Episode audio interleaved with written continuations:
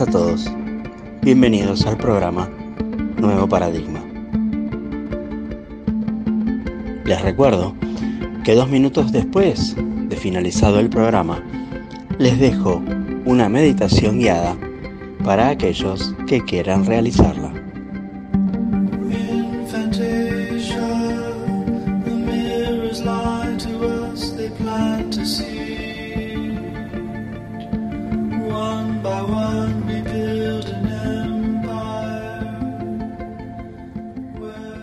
Quiero hablarles sobre la vida y la muerte. Estos dos conceptos deben analizarse juntos, porque son parte de una dualidad que conforman una unidad, y no puede comprenderse uno sin el otro.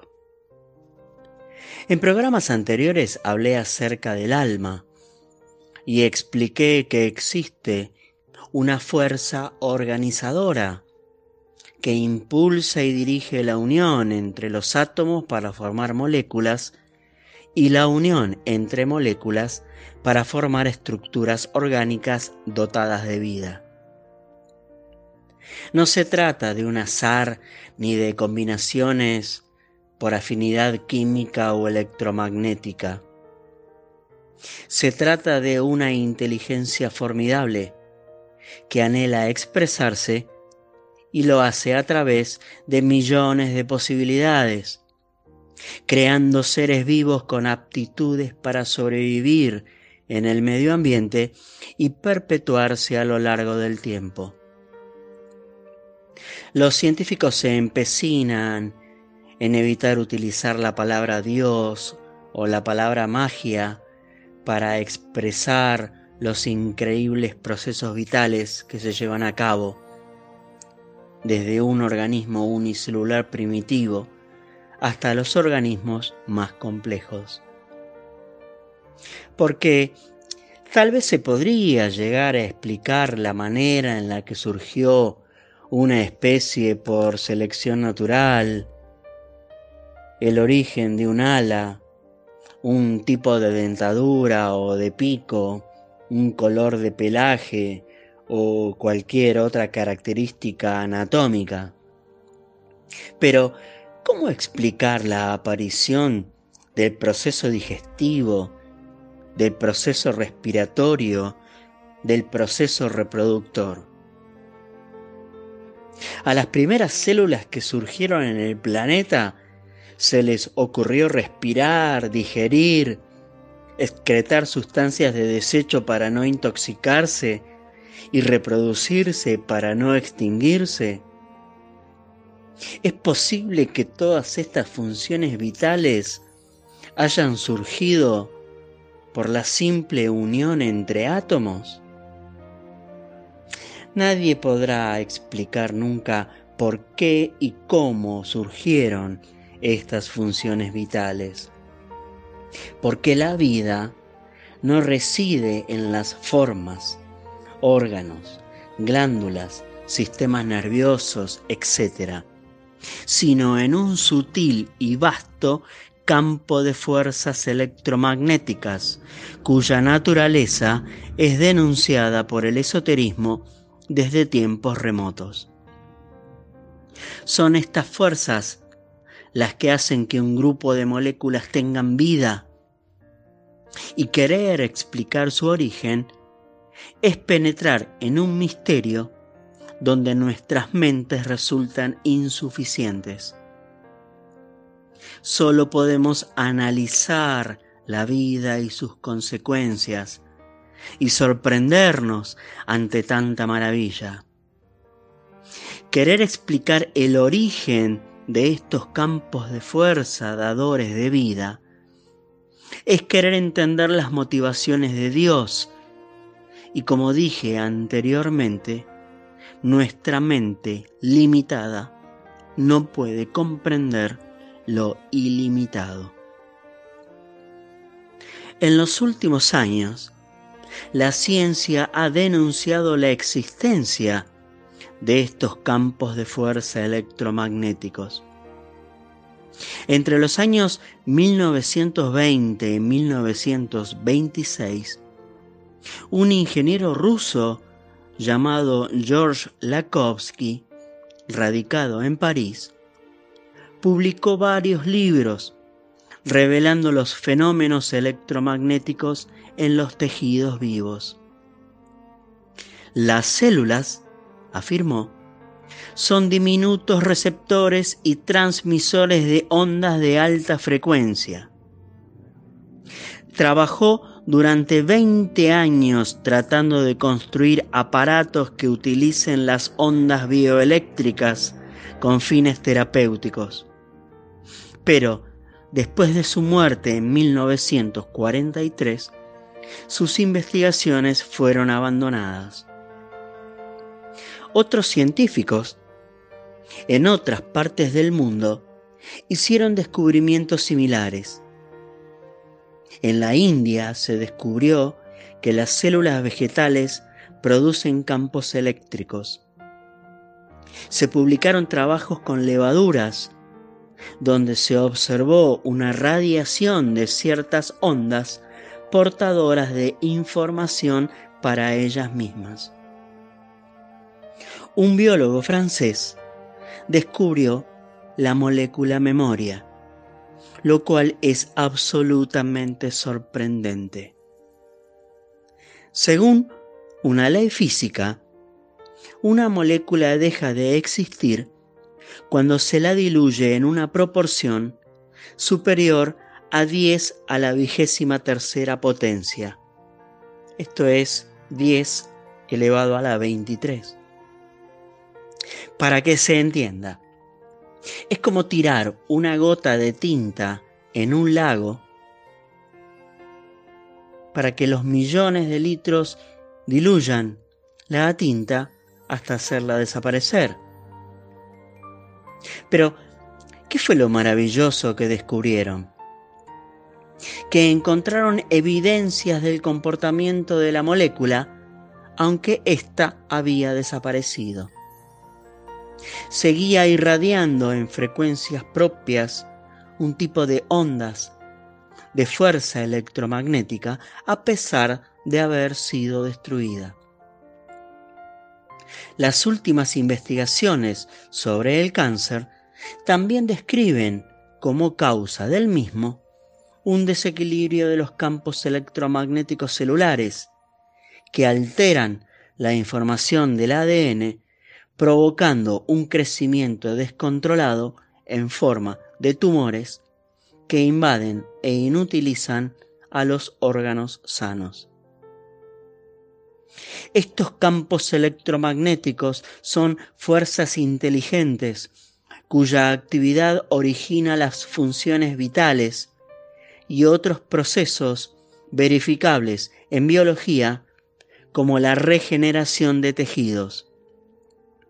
Existen unos anfibios tipos salamandras que si se les extirpa el ojo, lo regeneran a partir de un tejido que nada tiene que ver con dicho ojo. Algo parecido se observa en una especie de gusano, que si se le extirpa la cabeza, puede regenerarla usando células de la faringe. Parecería que estuviera dando una clase de biología, pero quiero que entiendan que estos conocimientos son de tal magnitud que abren las puertas de una nueva era para el pensamiento humano.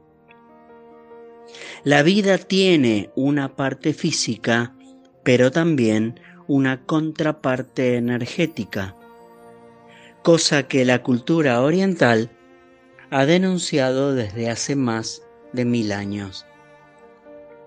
Ellos nos han hablado de los chakras, de centros o puntos unidos por canales, por donde circula una energía llamada prana, chi o ki, y que conecta nuestra dimensión física con nuestra dimensión cósmica. Citemos también la maravilla de un ave, lo que pasa en un huevo, donde a partir de dos sustancias amorfas, la clara y la yema, sale un milagro de creación, originando alas con plumas, ojos y pico. La misma maravilla que en la embriogénesis humana, donde el óvulo, al recibir el estímulo del espermatozoide, forma una única célula que se multiplica en 2, 4, 8, 16 y así sucesivamente hasta formar un ser humano constituido por trillones de células que se agrupan formando órganos y los órganos sistemas de tal complejidad que no existirá jamás una máquina más perfecta que un organismo vivo. Vida es entonces un complejo campo de fuerzas que dirigen, organizan y dinamizan la materia. Quien entienda esto, pero lo entienda verdaderamente, podrá afrontar la muerte de otra forma. Y más aún, si cree que las cosas y criaturas ocupan un lugar y cumplen objetivos en relación con algo superior. Vivir por vivir no es suficiente. Algo hay más allá que no podemos descifrar. Cuando estas fuerzas que sostenían y ordenaban las estructuras orgánicas se debilitan, el sistema comienza a desarticularse hasta que se produce la muerte, o sea, el cese de su funcionabilidad. Los elementos químicos que fueron tomados para la construcción de los cuerpos son devueltos a la naturaleza y volverán a formar parte de otras estructuras biológicas. Es el conocido ciclo de la materia. Cuando alguien muere, las energías que lo identificaban psíquica y espiritualmente se han enriquecido y esa ganancia de Dios y de los individuos debe conservarse para alcanzar mejores valores en otras vidas. Un imán produce un campo de fuerza propio. Una célula protege su individualidad con una membrana. Cada porción del universo, ya sea inmensa como una galaxia o pequeña como un átomo, se afana por mantenerse, crecer, independizarse. Con las criaturas sucede lo mismo. Solo mueren sus apariencias, su funcionabilidad para un mundo, pero su alma, o sea, su porción cósmica, divina, que ha sido tipificada por sus propias experiencias, se incorpora a las reservas, almas colectivas, en las cuales el sistema determinará el instante propicio para una nueva experiencia. Y cuando llegue el instante, despertará a una nueva vida. Hemos analizado la muerte con todos estos conceptos que acabo de explicar, porque a la muerte la vamos a enfrentar con lo que hemos hecho de nuestra vida. Si no hubo inquietud, ninguna preocupación o planteo, si hemos pasado por esta vida como si fuera un festín, entonces eso no sirve para afrontarla. Lo que sí sirve es una inquietud permanente que debe ir realizándose durante toda la vida. Es el despertar. El despertar es un sentimiento en el cual uno empieza a ver extraño lo que le rodea. Se aparta de ese conformismo de solamente disfrutar de las cosas de la vida. Intuye que más allá de formar una familia, tener un trabajo o una profesión, hay algo más que tiene que ver con algo espiritual, con un camino de autorrealización, con una felicidad que no tiene que ver con los placeres sensoriales ordinarios, sino con una satisfacción del alma. Si primero no se encuentra la solución del problema de la vida, nunca se encontrará la solución para el problema de la muerte. Debemos comprender el sentido de nuestra ubicación en este universo, reflexionar sobre el misterio de estar vivos en el seno de una creación mágica, con una cantidad de hechos asombrosos que delatan una inteligencia, una existencia de un poder divino que lo organiza todo. A Dios se lo puede probar desde un punto de vista científico, observándose y analizándose la creación, los procesos fisiológicos, la anatomía de los seres vivos, la sincronicidad de los procesos tanto en los ecosistemas de este planeta como en los astros en el cielo. Todo esto no es producto del azar y tampoco estamos aquí viviendo una experiencia porque sí. Si razonamos bien sobre la vida, habría que ser muy necio en negar a una mente realizadora, un Dios, un Tao, un mundo no circunscrito o como quiera llamársele. No somos un accidente en la creación.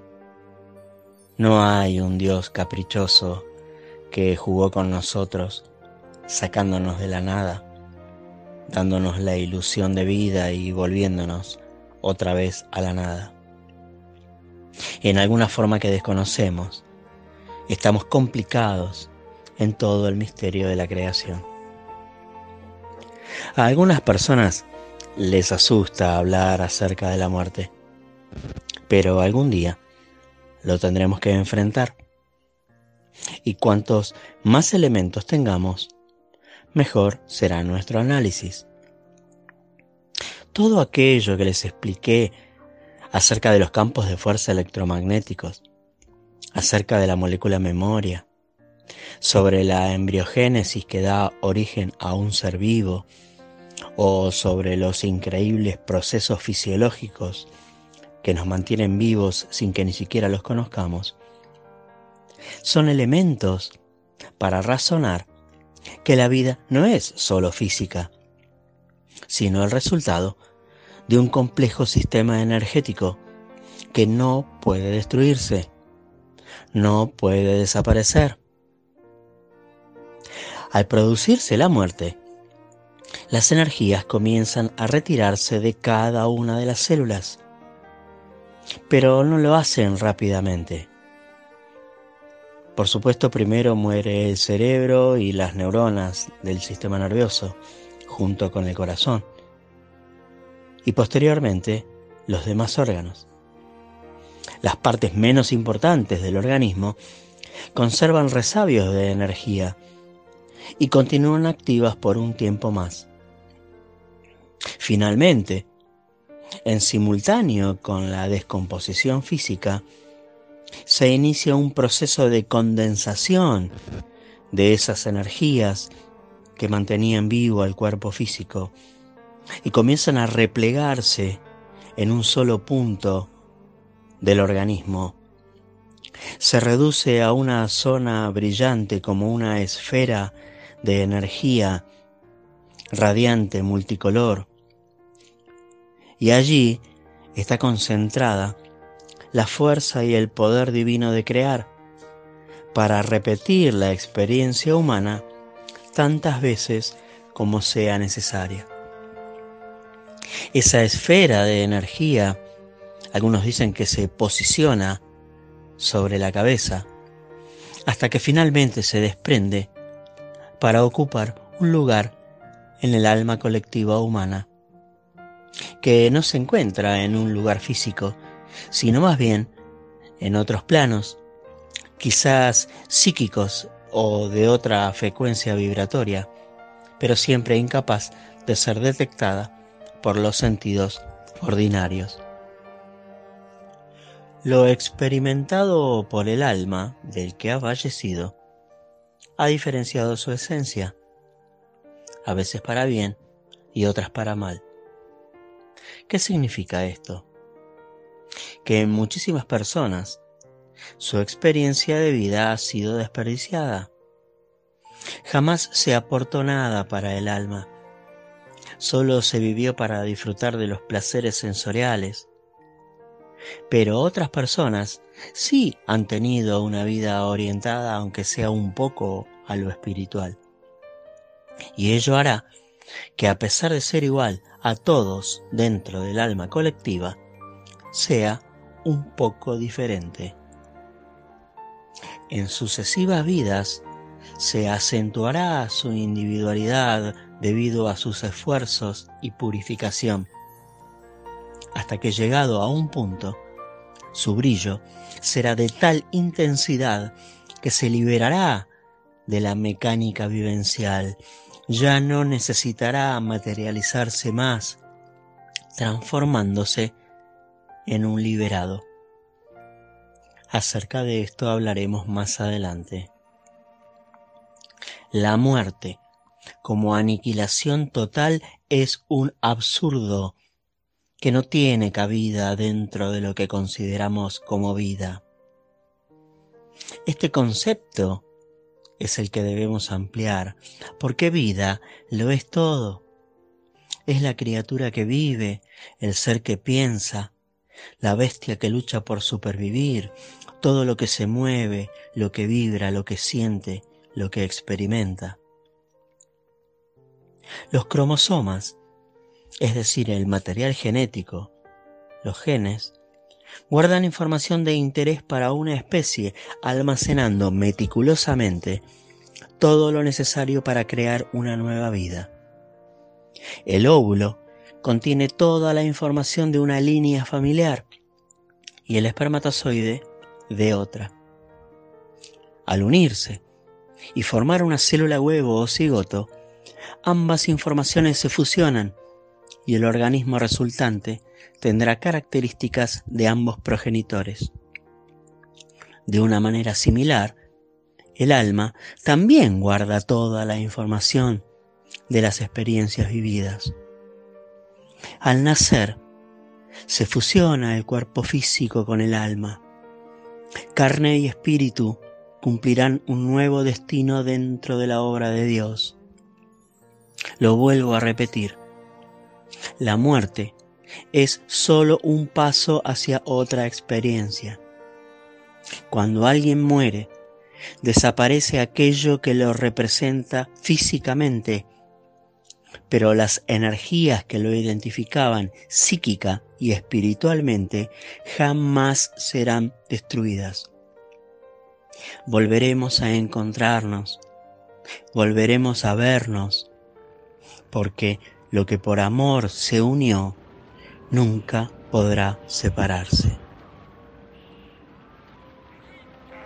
Les recuerdo que disponen de dos minutos antes de la meditación para prepararse y sentarse cómodamente. A dream within a dream, a within a life, a song within a song.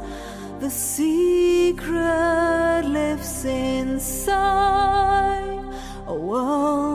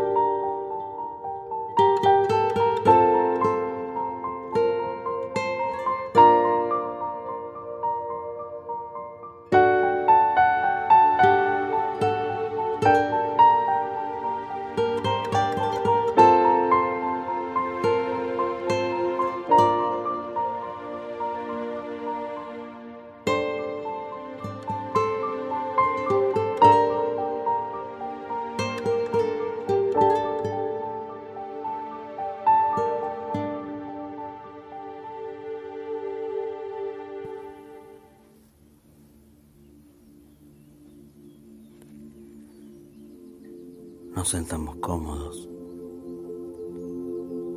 Cerramos los ojos. Tratamos de tener la espalda lo más derecha posible. Tomamos conciencia de la respiración. Observamos cómo el aire ingresa a través de las fosas nasales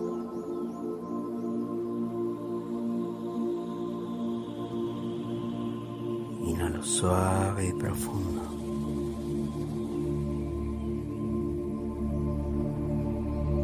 Y al exhalar, permito que el aire salga lentamente.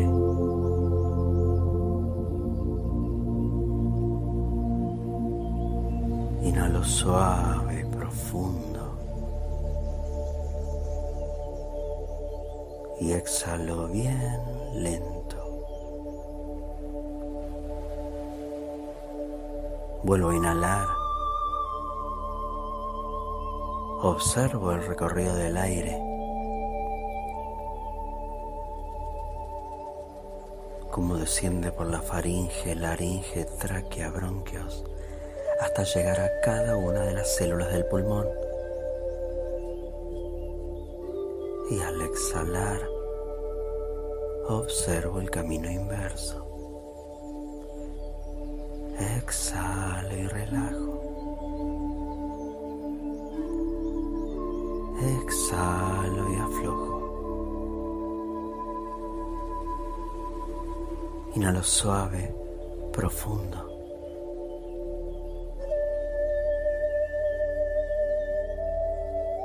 Y al exhalar vamos a comenzar a relajar los pies. Relajo los dedos, las plantas, los empeines, los talones y los tobillos. Bien flojo los músculos de los pies. Exhalo y relajo. Exhalo y aflojo. Vuelvo a inhalar. Suave profundo. Al exhalar relajamos todos los músculos de las piernas, las pantorrillas, las rodillas, bien flojos los músculos. Inhalo suave, profundo. Exhalar, relajo más y más.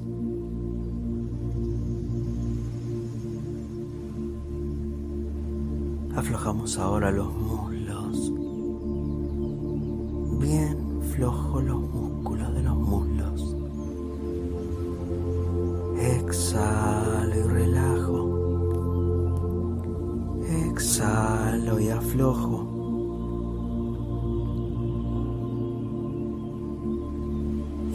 Suave, profundo. Al exhalar, relajo los músculos de las caderas, relajo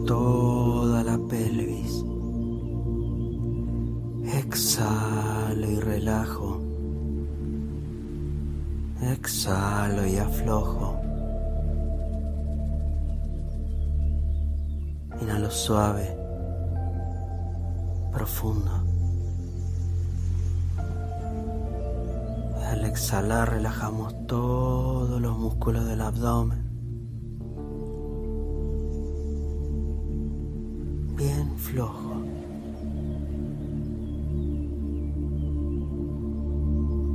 Relajamos los músculos del pecho. Cualquier opresión, sentimiento de angustia que se encuentre alojado en el pecho, exhalo y lo saco. Exhalo y me libero.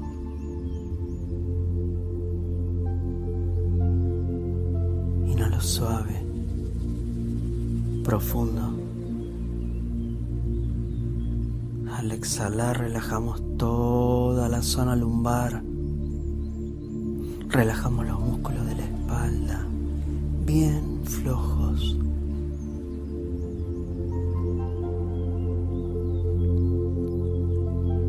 Relajamos los hombros, los brazos, antebrazos, manos y cada uno de los dedos de la mano.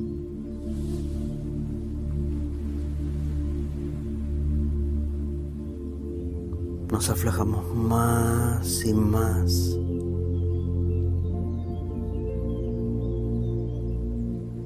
Tratamos de retirar el fluido nervioso de las piernas y de los brazos. Estos se vuelven inmóviles pero completamente relajados.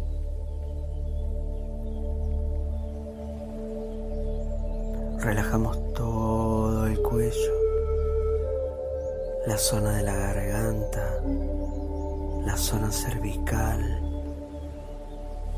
bien flojo.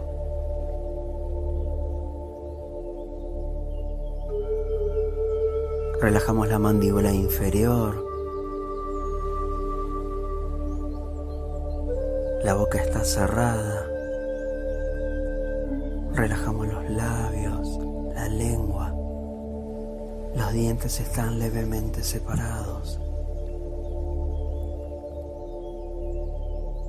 Aflojamos todos los músculos de la mandíbula.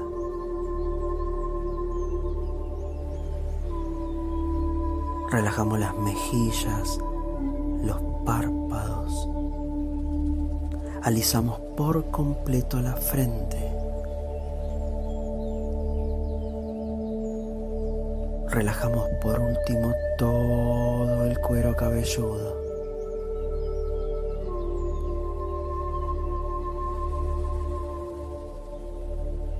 Estamos profundamente relajados.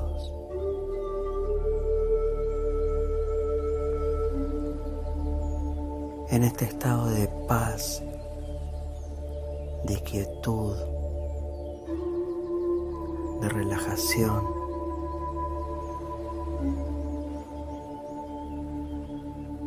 Permitámonos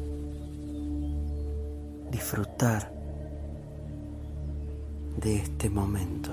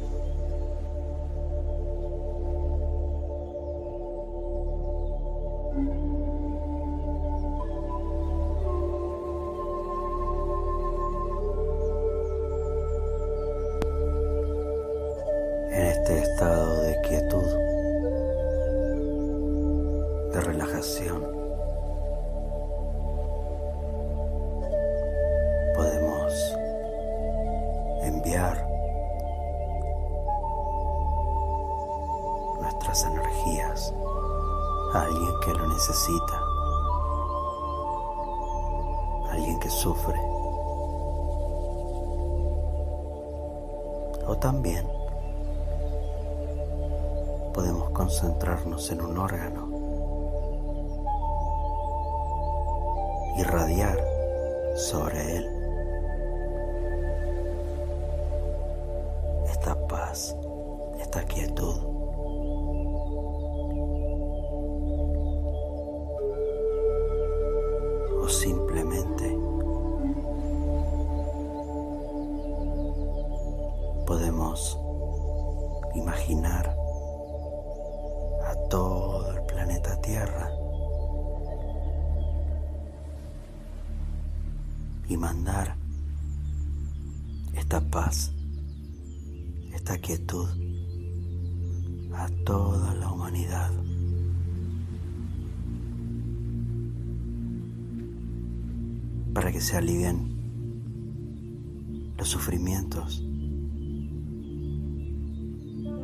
el dolor,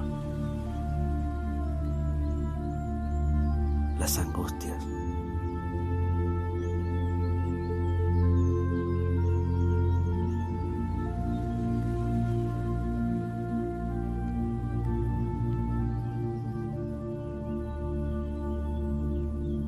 y lentamente, sin ninguna prisa, vamos a ir volviendo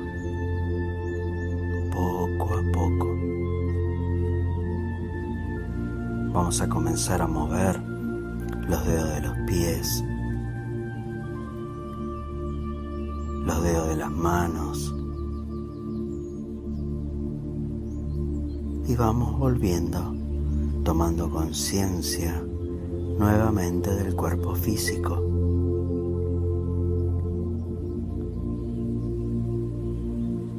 Rotamos el cuello hacia un lado, hacia el otro. Comenzamos a hacer pequeños movimientos para ir volviendo. Agradecemos por habernos permitido este momento de quietud y de relajación para nosotros mismos.